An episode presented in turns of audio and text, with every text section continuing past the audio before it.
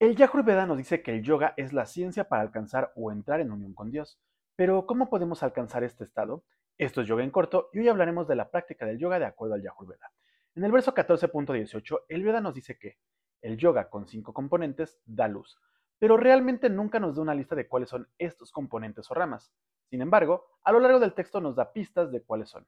Por ejemplo, en el verso 7.4 dice, Oh aspirante al yoga, tú eres el maestro de llamas y ni llamas y en el 6.21 dice, controla la respiración a través del yoga.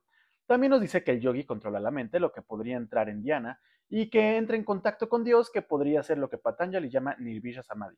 Por lo que podríamos pensar que el yoga del Yajurveda consiste en llamas, niyamas, pranayamas, dhyana y samadhi. Acompáñame en la siguiente píldora informativa para hablar de la evolución del yoga védico al patanjálico.